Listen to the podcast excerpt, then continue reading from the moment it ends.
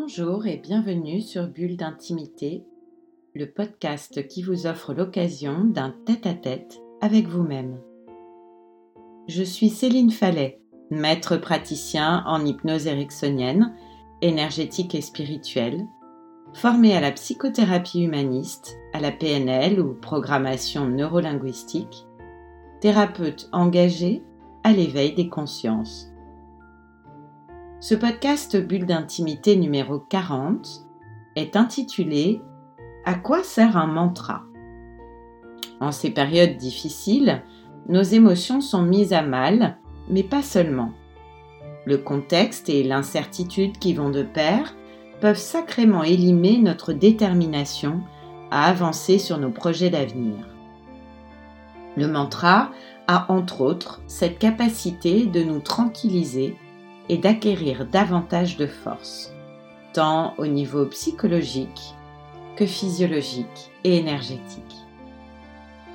Un mantra est une phrase sacrée qui provient du verbe sanskrit man, qui veut dire penser, et de trana, qui veut dire protection. Un mantra est donc une formule mentale qui protège. Qui protège, ok, mais nous protège de quoi? Si vous suivez mes podcasts, vous commencez à me connaître, je considère le travail sur soi comme la recherche d'un équilibre, de votre équilibre personnel.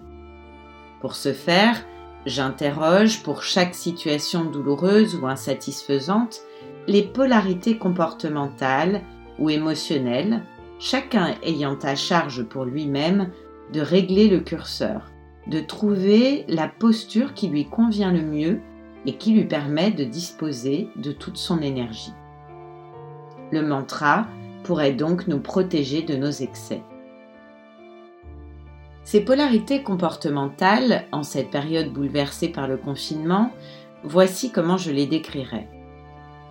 Une posture serait sous l'effet des vibrations basses transmises par les informations dans les médias, les discours alarmistes, excessifs, colériques ou, disons-le carrément, flippants, de céder à la panique ou à la morosité ambiante, et de s'installer dans une forme de résignation, cédant parfois avec complaisance à la soumission, à la plainte ou au statu quo.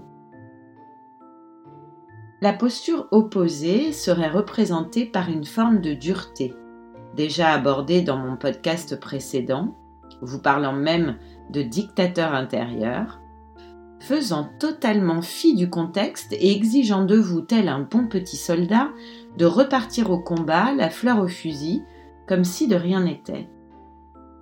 S'en suivent alors fatigue psychologique, physique, non-respect de vos émotions, vous conduisant assez inévitablement tout droit vers l'épuisement. En synthèse, sur cet axe, nos comportements pourraient donc évoluer de l'ennui à l'épuisement, du burn-out au burn-out. Comment trouver le juste équilibre? Comment sortir de ces extrêmes? En faisant preuve de sagesse, en prenant le temps et le recul nécessaires pour réaliser que dans ces postures excessives, il y a fort à parier que vous êtes en conflit avec la partie la plus précieuse de vous-même, le vrai soi, votre nature profonde. Les énergies vitales liées à la créativité, à la réalisation de soi, à la joie, au partage, à la gratitude sont bloquées.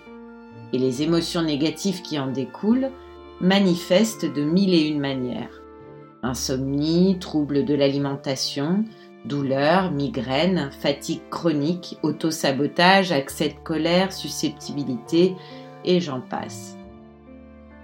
Alors, accordez-vous une pause, un moment de répit. Retrouvez votre calme intérieur. Vous n'êtes pas vos émotions. Votre colère, votre tristesse ne vous définissent pas mais elles ont besoin d'être entendues afin que le besoin qui leur est relié soit enfin pris en considération. Par exemple, si je ressens de la lassitude et que je l'accepte, cela me permet d'entendre, de comprendre que j'ai probablement un besoin de nouveauté, de projet, d'être surpris dans un quotidien proche du film Un jour sans fin.